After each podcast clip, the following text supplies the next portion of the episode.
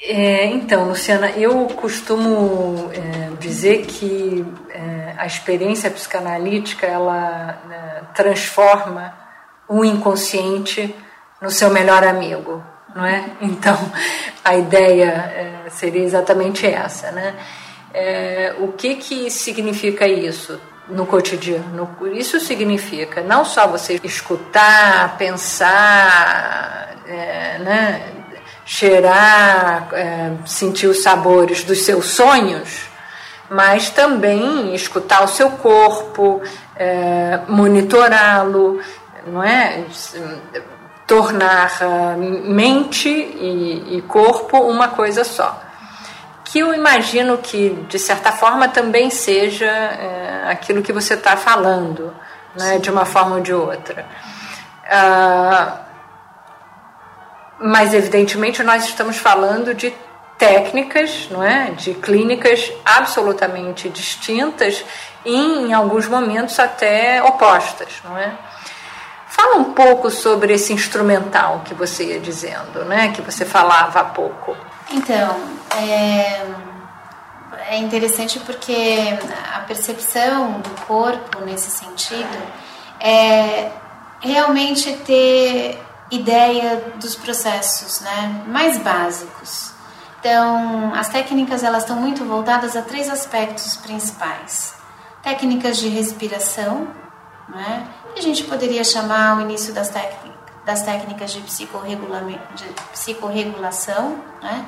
Então, as técnicas de respiração, as técnicas relacionadas à atenção e concentração. Por que atenção e concentração? Principalmente porque a gente tem lidado com o movimento, o movimento humano, que tem uma necessidade de é, quase como num processo de excelência, exigir deste corpo o melhor da sua atenção e o melhor do seu movimento para uma melhor performance. Então, se eu falo em atletas de alto nível, isto é uma relação muito clara, quase muito direta. Então é quase como vivenciar esse corpo num, num potencial máximo na maior parte do seu tempo, permitindo com que ele tenha uma, uma série de experiências, inclusive as experiências de melhor performance, que são aí o que os americanos chamam de flow feeling, winning feeling. O que? Winning feeling? Winning feeling e flow feeling. Né? Que são flow as, feeling. Flow feeling uhum. que são as situações de ativação e ao mesmo tempo de relaxamento, que esses atletas de alto nível e alta performance vivenciam na sua melhor na sua melhor fase né, de treinamento físico. É, se a gente olha a teoria de treinamento físico para esses atletas, eu vou ter entre 6 a 10 anos para eles atingirem esse tipo de sensação. De 6 a 10 anos. Então, por isso, muitas das modalidades as crianças começam muito precocemente, né? Então, se a gente pensar que as ginásticas, por exemplo, as ginastas começam com 4, 5 anos de idade, não é à toa que a gente vislumbra aos 15 e 16 elas ganhando medalhas de ouro, etc., e tendo suas boas performances, mas não mais aos 20, 25, 30 anos. E aí sim a gente vê as lesões e vê as repetições aí cirúrgicas feitas para essa questão da continuidade do atleta. Mas, é, Luciana, é, quando a gente pensa no sujeito psicanalítico, vamos dizer assim, né? É, esse sujeito psicanalítico é um sujeito interiorizado, né? É o sujeito dentro, não é nem o sujeito que está dentro, que está dentro não, não tem esse verbo, mas é o sujeito dentro, poderíamos dizer assim, né? é o sujeito do inconsciente, é o sujeito, enfim, é o si, né? Uh, escutando você falar, o, o, que me ocorre é que uh, para o sujeito atleta, o corpo é o sujeito, digamos assim. Uhum. Quer dizer, o, o, não seria um sujeito exterior, não é? Em oposição a esse sujeito interior, mas seria, é, quer dizer, a experiência do sujeito ela estaria diretamente associada a uma matéria que é o próprio corpo, e não, por exemplo, como né, no sujeito psicanalítico, a matéria do inconsciente, a matéria dos sonhos, a matéria da angústia uh, e coisas assim. O que, que te parece? Então, é, bom, como você bem sabe, eu não sou psicanalista, mas é, da minha formação inicial, óbvio, graduação, me remete a algumas questões aí. É, não é difícil, né, e nem ilógico a gente pensar nas pulsões que estão uhum. muito presentes nesse corpo, claro. né? E principalmente as pulsões de morte e não de vida. É, eu acho que isso é uma coisa muito presente no corpo do atleta. Em que sentido, Luciana? Porque isso é muito interessante você falar disso. Fala um pouquinho mais dessa, dessa ideia das pulsões de morte estarem muito presentes. A própria questão da repetição, uhum. né? a própria vida que o atleta tem é, de situações limitantes e que o levam a situações extremas é um risco a todo momento. E... Ou seja, são situações limitantes que o fazem experimentar situações limítrofes. Limítrofes, sim. Uhum. sim. Nessa perspectiva da gente ter esse atleta, é, basicamente, muitas vezes sendo levado a viver o mito do herói. Né? No sentido de que ele faz e mais ninguém faz aquilo. Né? Ele tem esta característica e sabe lidar com esta pulsão como ninguém sabe. Entende? É... Sim, mas muitas vezes esse atleta só ele mesmo faz e ninguém só. mais faz. E ninguém mais faz. Por exemplo, eu penso evidentemente né, no Usain Bolt, no, no, corredor. Sim, né? sim. Quer dizer, aquilo é um raio, sim. né? não é um homem. Ele é um homem, né? Ele é um homem. Ele é um homem, não despersonalize-o. É verdade, é verdade. Mas você entendeu o que, que eu quis dizer. Vamos dizer assim, ele é um homem raio, vai. Mas eu acho muito interessante porque, do ponto de vista tecnicista, da questão do treinamento dos grandes atletas, você tem uma série de justificativas para ele ser considerado um homem com aquele tipo de resultado, com aquele tipo de movimento, com aquele tipo de técnica de corrida, com fibras específicas musculares. Você tem todo um contexto técnico que pode responder aquilo. Mas do ponto de vista humano, né, do ponto de vista da vivência emocional, você tem um homem focado um homem com um objetivo muito claro, um homem que sabe o que quer da vida. E isso o distingue da maior parte dos homens, daquela cultura que ele faz parte. Não é? Isso também se repete muito nos nossos atletas brasileiros, né? Claro, deixa eu só te interromper por um minuto. É, isso, esse seu raciocínio poderia ser aplicado ao grande diretor de empresa, a, enfim, ao grande é, administrador, ou grande banqueiro, ou o que for, não é? Sim, é, é, é a perspectiva de, de pessoas que têm os seus planos muito claros. Muito claros, é? sim. Os seus objetivos, seus objetivos, Não necessariamente objetivos como uma coisa negativa, mas não. aquilo que eles querem fazer, sim. ser, viver, uh, viver, experimentar, experimentar na vida. Isso. Uhum que eu acho que isso é um processo importante para o sujeito da análise, né? Uhum, claro. Eu acho que isso é um, é um processo que distingue esse sujeito até no seu processo analítico, né? fazendo com que ele esteja inteiro nesse processo. Então, muitas vezes a questão de se postular a psicologia clínica do esporte está voltada para este sujeito. Mas então, é, vamos retomar essa questão, então. É, como é que o psicólogo ou a psicóloga do esporte trabalharia então é, esse analisando no meu caso, no seu caso, não sei, talvez paciente ou, ou, cliente, não sei dizer, mas é, como é que então você trabalharia? Se então você trabalharia com técnicas uh, mais voltadas para foco, atenção, superação de limites, resultados. como é que seria isso? Um, primeiro entender qual é o objetivo desse sujeito e a sua prática, o seu movimento, né? Se ele é um atleta de alto nível, que é um atleta profissional, se ele é um atleta amador, se ele é um atleta que não é um atleta nesses dois níveis, mas é um praticante de atividade. Então, o que, que o movimento, o que, que o movimento significa na vida desse sujeito? Né? A demanda ela está muito circunscrita a partir desse, desse, lugar do desejo, né? Que a gente está claro. falando em psicanálise. Claro. Então, se ele vem porque ele deseja ou se ele vem porque alguém o encaminha, né? E qual é o espaço desse desejo nesse contexto? Enquanto nós estávamos escutando a, a, a música, né, a gente conversava e você falou: Ah, bom, mas então o meu cliente ou o meu paciente que vem ao meu consultório, depois nos finais de semana eu estou lá na quadra, onde for, olhando ele fazendo, fazendo esse. Então, como é que é? Como é a sua prática?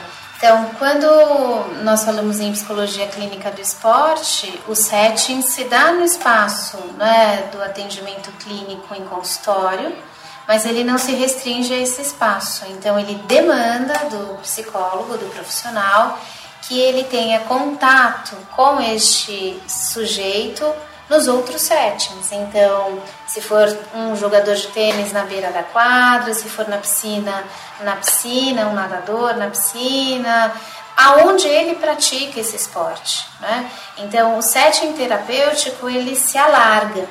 Ele me lembra um pouco a perspectiva do acompanhante terapêutico, uhum. né? Como eu olho e interajo com aquele sujeito na sua no seu contexto, no seu espaço, na sua prática. E ali vão me dando dados de problemáticas, de sugestões, de dimensões a serem trabalhadas na relação clínica. Uhum. Né? Porque quando ele é um atleta, no consultório ele não está em movimento. Né? Ele tem um outro movimento, ele não tem o movimento da prática esportiva dele é, mas ele tem um movimento da relação da transferência e da contratransferência, ele tem um movimento da instauração psíquica, então ele vai estar tá te mostrando uma perspectiva. Mas quando ele está lá na quadra, ele bate a raquete, ele xinga o adversário, ele se descontrola, ele não gerencia a raiva, né? ele se mostra efetivamente. Né? Então, esta, esta perspectiva. Mas ele mostra comportamentos. Comportamentos. Né? Ele está mostrando comportamentos que não, da perspectiva psicanalítica, não necessariamente correspondem àquilo que ele experimenta psiquicamente. Né? Então, mas o que você está me dizendo é que para o, psicólogo ou psicóloga do esporte, esses comportamentos são, são fundamentais. São o atleta. São, são, são o atleta. esse sujeito atleta. Sim, são as então, São as dimensões emocionais importantes para a concepção de se trabalhar atenção, foco. Sei. E nessa questão que eu te digo do gerenciar, né? Uhum. Porque para mim, eu não sou uma analista comportamental, mas eu gosto muito e me aproximo muito, estudo muito a questão da teoria cognitiva comportamental. Mas isso porque exatamente era sobre isso mesmo que eu ia é, falar com você, né, é, te, te, perguntar. Quer dizer, então, de uma forma ou de outra, a, a sua técnica estaria associada a uma técnica comportamental. Ah, Ou seja, ao comportamento. Sim. Ela tem um foco, um objetivo específico. E mais do que isso, hoje um muito importante né, fator crucial da minha observação e da minha intervenção com esse sujeito é a forma dele pensar, né, dele sentir aquilo que ele vive e aí ele emitir aquele tipo de comportamento. Então, para mim, o processo racional, o processo cognitivo é muito importante, né, porque ele vem num processo de formação dentro daquela modalidade. Ele repete aquilo várias e várias vezes. Tem uma hora que ele não pensa mais no que ele está fazendo. E esse momento para mim é muito importante. O que, que desligou? E aí o que faz ele então emitir determinados comportamentos quando ele desliga? O que, que o que, que fez ele sentir diferente, né? O que, que fez com que ele tivesse ali na quadra um outro tipo de reação? Quando, por exemplo, ele estava acostumado a bater a raquete, estourar a raquete de tênis, sair do jogo, da WO, etc. E de repente aquilo vai criando para ele uma outra, um outro significado. Então, a perspectiva do comportamento para mim é muito importante. Né? Entender o que é que está levando ele a, a, ter aquele tipo de comportamento, a se relacionar com uma prática que ele diz que ele escolhe daquela forma. Entende? É, era exatamente para estar tá vendo ali alguém que tivesse muito prazer em fazer o que está fazendo, mas o que está impossibilitando ele ter esse prazer. Ok. Então, Luciana, mas tem uma questão importante que aí, enfim, é, claro que está associada com, com a clínica, com a minha clínica, não é com a, com a clínica psicanalítica. É, muitas vezes os sujeitos se veem impedidos de realizar algo, de experimentar algo, de experienciar algo, por questões que eles aparentemente desconhecem. Né? A gente brinca, não sabem sabendo, mas ainda não tem acesso a esse conhecimento inconsciente.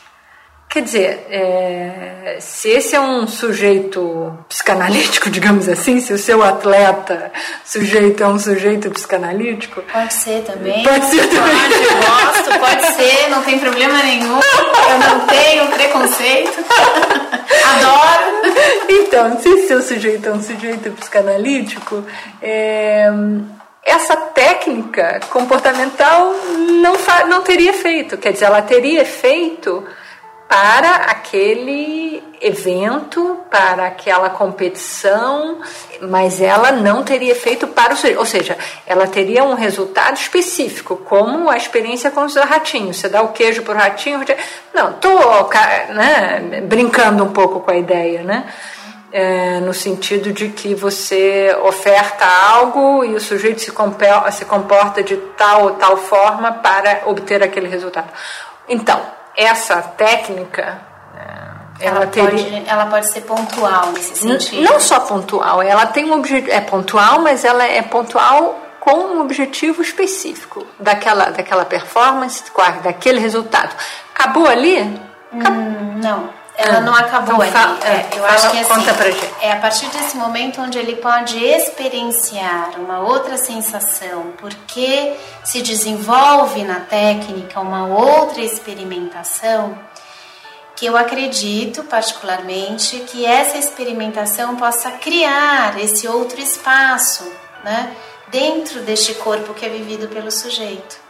Então, é a forma de você contextualizar dizendo que não tem uma única forma de se fazer, uhum. né? uma única forma de se experimentar a, a situação.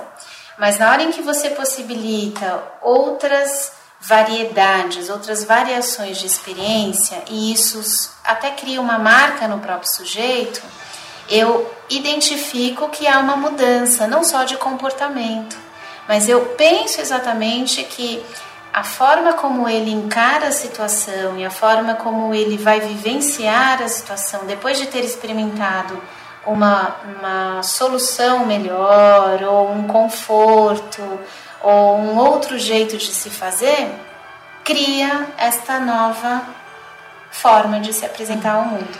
Entendi que eu queria dizer é o seguinte: é, em psicanálise, isso se dá por meio de um processo de elaboração. Uhum. Né? Uhum. Então, o que você está dizendo é que isso, é, essa experimentação nova e nova experimentação do próprio corpo, ela é fundamental para que novas, é, enfim, novas formas de fazer possam existir. E por que não de elaborar, não é? Então, do ponto então, de vista isso, que, que, a gente não dicotomiza, não é? E que eu acho que isso somos todos nós que lidamos com a questão da psicologia, da ciência, do, do ver o humano na sua integridade. Se eu parto do princípio que eu posso ter essa relação, e aí penso um pouco no corpo somático, né? penso um pouco é, algumas práticas esportivas que são feitas como procedimentos autocalmantes, se a gente olhar um pouquinho a psicanálise psicossomática. É, eu não gostaria de dividir e dizer pensamos esse corpo, esse sujeito diferente. Não, pensamos com as nossas questões diferentes, porque você, vocês acreditam no inconsciente, eu não necessariamente acredito. É, mas eu acho que a gente não dicotomiza. É, tá certo. Eu penso uhum. esse corpo vivendo e esta mente elaborando o que está sendo vivido. Sim. É, o que eu ia te sugerir, na verdade, é que uh, talvez um, um, Bom, quem sou eu para dizer isso? Mas eu vou dizer. O que, que seria este corpo elabor... né? Você falou o pensamento. Então, a, a questão que eu vou te colocar aqui, porque seria um tema para um próximo programa, é como é que o corpo elabora essa experiência nova, essa nova experiência. Né? É, porque é uma experiência que não se dá por meio das palavras. Isso eu acho que é fundamental. E acho que isso é uma questão, Luciana, que eu te coloco aí, uh, porque essa temática está diretamente associada à temática das pulsões.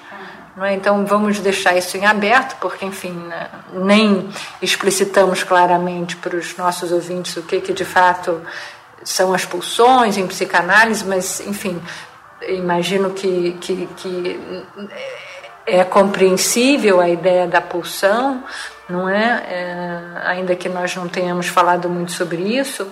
Eu gostaria só que você nós estamos ficando sem tempo para que a gente, enfim, fechasse aqui a nossa conversa e deixando, já deixando o convite para uma próxima oportunidade. É, você é professora do curso de extensão e especialização da psicologia do esporte no Instituto Sede Sapiência em São Paulo. Fala ah, rapidamente para os nossos ouvintes é, qual é o futuro da psicologia do esporte no Brasil? Bom, eu acredito que a psicologia do esporte hoje é, tem vivido um, uma, um dos momentos importantes desse desenvolvimento esportivo, né? Muito relacionado à questão da abertura da sociedade civil em receber e acolher dois grandes eventos esportivos, né? Que é, a Copa do Mundo esse ano, em 2014, e os Jogos Olímpicos em 2016. Lembrando que toda a preparação dos atletas para os Jogos Olímpicos de 2016, ela basicamente é feita num ciclo que permeia né, 10 anos antes né, da questão dos Jogos. Então, os psicólogos esportivos já têm feito, né, já tem sido é uma realidade os psicólogos esportivos fazerem parte de equipes multidisciplinares que trabalham com esses atletas. Então, no Brasil inteiro, nós já temos vários psicólogos atuando com os atletas profissionais, os atletas de seleções de várias modalidades. Em São Paulo, especificamente, nós temos algumas leis que já auxiliam com que o psicólogo possa fazer parte de algumas modalidades, porque é entendido que crianças e adolescentes nas suas iniciações esportivas tenham que ter este acompanhamento psicológico. Então, eu vejo como muito promissor né, a perspectiva de nós começarmos a entender que o esporte é mais do que simplesmente uma área da sociedade onde a gente vai é, praticar o nosso lazer, onde a gente vai praticar algum tipo de atividade que gostamos, mas sim que através do esporte, através do movimento, a gente tem uma vivência né, corporal importante. Inclusive porque hoje, quando olhamos a questão do nosso corpo, ele está basicamente relacionado ainda às questões de saúde pública, né? onde 54% hoje da população infantil sofre, por exemplo, de sedentarismo e obesidade. E a gente tem um comprometimento muito grande desta população quando nós fazemos uma previsão para daqui 10, 20 anos, porque pelo menos de 5 crianças obesas, 4 vão ser adultos obesos.